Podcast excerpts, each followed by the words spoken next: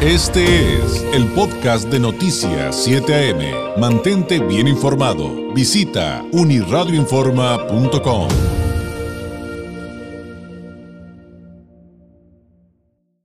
Usted eh, bien lo sabe que el asunto de la situación migratoria es prácticamente mm, tema de todos los días en los espacios informativos y más en nuestra región. Eh, sin embargo, es un asunto dinámico que es mucho más grande que la fotografía que a lo mejor tomamos los medios de manera local. Eh, bien lo han dicho los expertos una, y otra vez y tienen toda la razón. Eh, el, tema de la migración es además de dinámico, un asunto de carácter global que además difícilmente pues va a cambiar a corto plazo en el sentido de parar a corto plazo, quiero, de, quiero decir.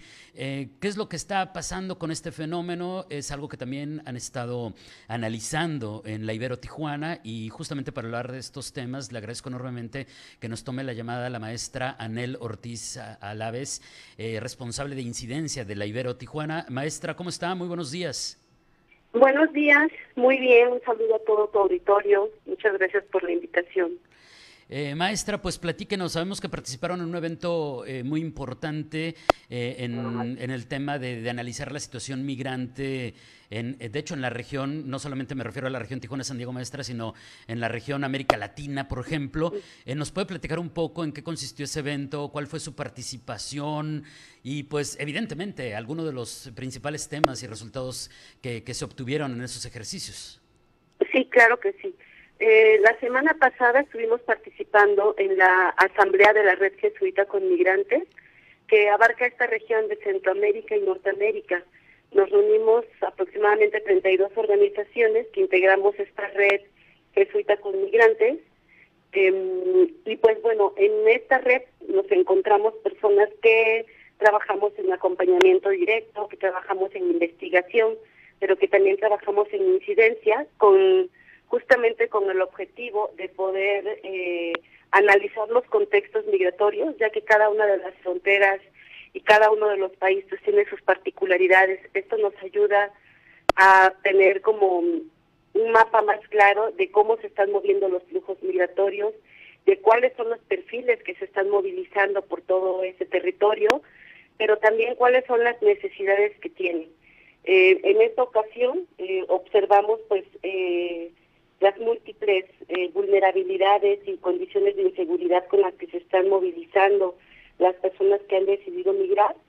Y esta asamblea tuvo como el tema central, como libres de elegir si migrar o quedarse, eh, ya no viendo solamente la problemática de las personas que están en tránsito, sino también observa, observando cómo estos cambios migratorios responden también a las políticas muy eh, domésticas de cada país, a estas situaciones de, autoritarismo, estas situaciones de, no estabilidad democrática de algunos países que ha pues intensificado de alguna manera eh, pues la salida de personas ¿no? que no pueden estar ya en su territorio, la intensificación también del crimen organizado, la intensificación de las violencias entonces vemos que ha habido, como siempre, muchas, eh, que continúa la migración, que efectivamente todavía hay migrantes eh, económicos, pero que en la mayoría las personas que se están desplazando son personas que no han tenido la opción de elegir quedarse. Es decir, son desplazados eh, no solamente por asuntos económicos, sino también por asuntos, como me imagino, entre otras cosas, porque no es la única, la violencia maestra. La violencia, efectivamente, sí, la violencia eh, en algunos lugares por parte del Estado, la violencia también eh, social, es decir, este, el crimen organizado, eh, la ausencia de un gobierno, la facilidad para matar este a alguien o para cobrar piso, este tipo de situaciones que son cada vez más comunes y cada vez son más complejas. Eh, pues reunida también con toda la desigualdad social que hay, ¿no? La pobreza, la falta de, de, trabajo y también salió mucho la cuestión de, de, del territorio, ¿no? De estos proyectos que hay en donde son desplazados en algunas ocasiones sí por el eh, por el narcotráfico, pero también por el gobierno a partir de algunos eh, proyectos que tienen internos. Entonces, pues finalmente observamos esto, observamos también las necesidades que se requieren, observábamos que eh, se quedó ahí un tema de discusión sobre si ya nos estamos acercando al fin de la de la ayuda. Este, hemos visto que ha cambiado también, que ha diferenciado eh, los recursos con los que cuentan las organizaciones civiles. Esta es una tarea del Estado a la cual entran organizaciones de la sociedad civil a atender y hemos visto que pues está llegando al agotamiento de recursos. Y entonces, eh, pues por lo que ya nos adelantó, maestra, eh, efectivamente tendrían que haber hablado de las políticas públicas de los países que muchas veces pues eh, por lo que entiendo, y si lo estoy entendiendo bien, si no, corríjame por supuesto, eh, muchas veces se dice en la política pública algo en el discurso, pero realmente se hace otra, y evidentemente como tema adicional, eh, las violaciones a los derechos de estos desplazados. Así es, justamente muchas de las políticas que se han creado no están enfocadas en la atención, sino que se han estado enfocando como grandes obstáculos para el derecho al asilo. Por ejemplo, este, no se están respetando convenciones internacionales como la Convención de Ginebra, como la Declaración de Cartagena. Eh, tuvimos hace unos días en Tijuana la presentación del monitoreo al programa MPP, en donde veíamos cómo este programa de protección a migrantes, pues finalmente es violatorio de derechos humanos, dado que el, el refugio se tiene que solicitar al interior del, del país. Si se lo dan, si la narrativa y si las pruebas que tienen para obtener el asilo son contundentes, bueno, esto lo decidirán, pero tendrían que tener el acceso de inmediato al país en donde ellos están solicitando.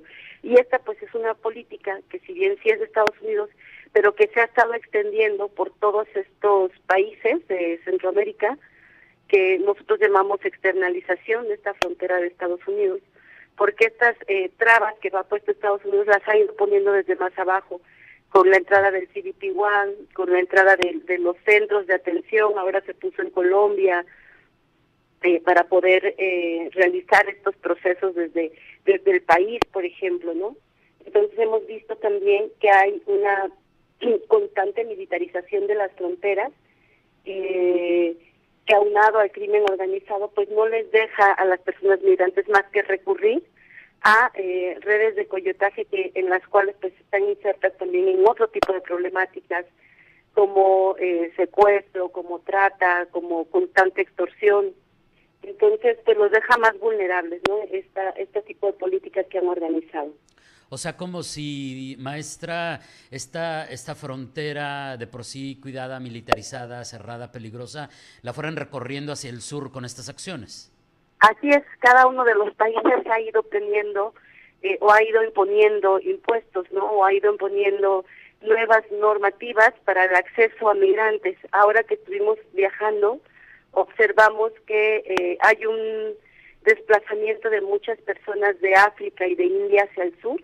Están viajando, por ejemplo, hacia Nicaragua, porque en este momento Nicaragua no les pide acceso a su territorio, como lo son todos los otros aeropuertos, en donde sí les piden la visa para poder accesar. En Nicaragua en este momento no, y entonces se tienen que desplazar en vuelos oficiales y por las rutas legales hacia este hacia Nicaragua y de ahí regresan a pie. Y entonces ahí es en donde empieza nuevamente toda la, la vulnerabilidad. Y ayer estaba observando que, por ejemplo, en el aeropuerto de El Salvador ya les impusieron una multa económica, no es una multa, es un impuesto por utilizar el aeropuerto a personas de de África y de ciertas nacionalidades, ¿no? Entonces ahí vemos una política que de alguna manera está este pues solicitando un cobro, ¿no? para utilizar el aeropuerto y que vulnera, porque quizás ese dinero lo podrían haber utilizado para su trayecto migratorio, etcétera. Eh, eh, como trabas en lugar de ayuda a personas en contexto de vulnerabilidad por su movilidad. Exactamente. O sea, la cuestión es despresurar la frontera de Estados Unidos, es desincentivar la migración y los flujos migratorios hacia arriba y cambiando estas narrativas, ¿no? Ya no, este, ya no son, eh, como dicen ellos, son rescates humanitarios cuando lo que vemos son redadas militares, por ejemplo. Claro. Eh, que detienen y que contienen la, la migración. Oiga, maestra, y este es un tema que eh, evidentemente para eh, los académicos e integrantes de la red jesuita eh, de, de, Ibero Tijuana ha sido constante. O sea, esto, estos temas han sido muy cercanos a ustedes por, por, décadas. en este momento, justamente desde el Ibero Tijuana, de esta red jesuita, ¿qué encontraron? Digamos, digo, yo sé que le estoy pidiendo algo que no se puede resumir en un par de minutos, pero quizá algo que usted considere como parte de lo más importante.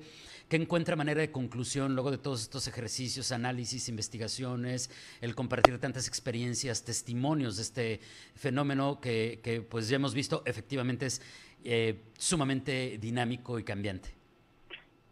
Pues lo que encontramos es la intensificación de las causas migratorias, sobre todo la violencia como un punto de, de expulsión. Encontramos también la ausencia de los estados locales para poder frenar la migración, pero sobre todo encontramos que se están violentando los derechos a partir de no respetar las convenciones internacionales, ¿no?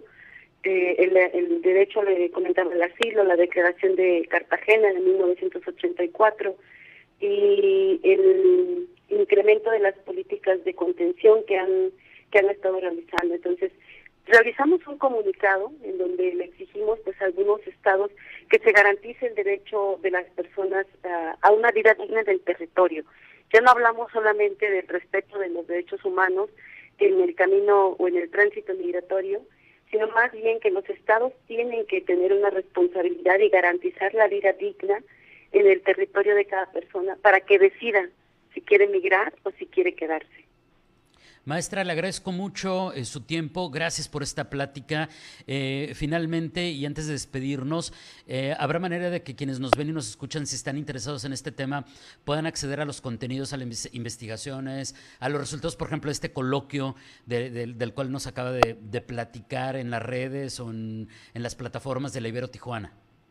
Sí, nos pueden seguir en Facebook como Vinculación e Incidencia eh, estos documentos estarán en la página de, de Tijuana, de Ibero Tijuana, así iberotijuana.com.mx y está también este la red jesuita con migrantes, LAC, así se llama, red jesuita con migrantes, LAC.org, ahí también están los documentos. Maestra, le agradezco enormemente y ojalá tengamos la oportunidad de seguir platicando estos y otros temas muy pronto. Mientras tanto, que tenga un excelente jueves. Muy buenos días.